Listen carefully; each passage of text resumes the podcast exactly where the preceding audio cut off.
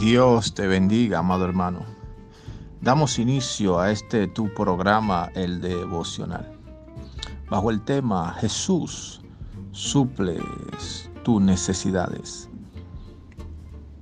En el libro de Juan, capítulo 2, vemos que se manifiesta una necesidad en las bodas de Canaán. Pero donde está Jesús y hay una necesidad, cuando corremos a Él en fe, Él va a suplir cada una de nuestras necesidades. Y esta es la historia de las bodas de Canaán. Jesús se manifestó en una necesidad.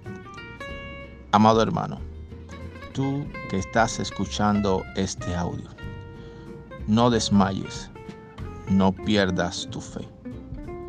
Jesús se va a glorificar en esas necesidades que hoy estás teniendo. No serás avergonzada, no serás avergonzado. El Dios Todopoderoso, aquel que tú sirves y crees, te va a dar conforme a las peticiones de tu corazón. Permíteme orar por ti, Padre, en el nombre de Jesús. Cada persona que está escuchando esta oración, te pido Dios que le suplas las necesidades que está teniendo en este mismo momento.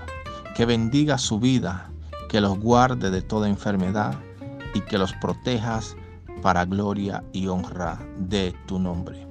Bendiciones.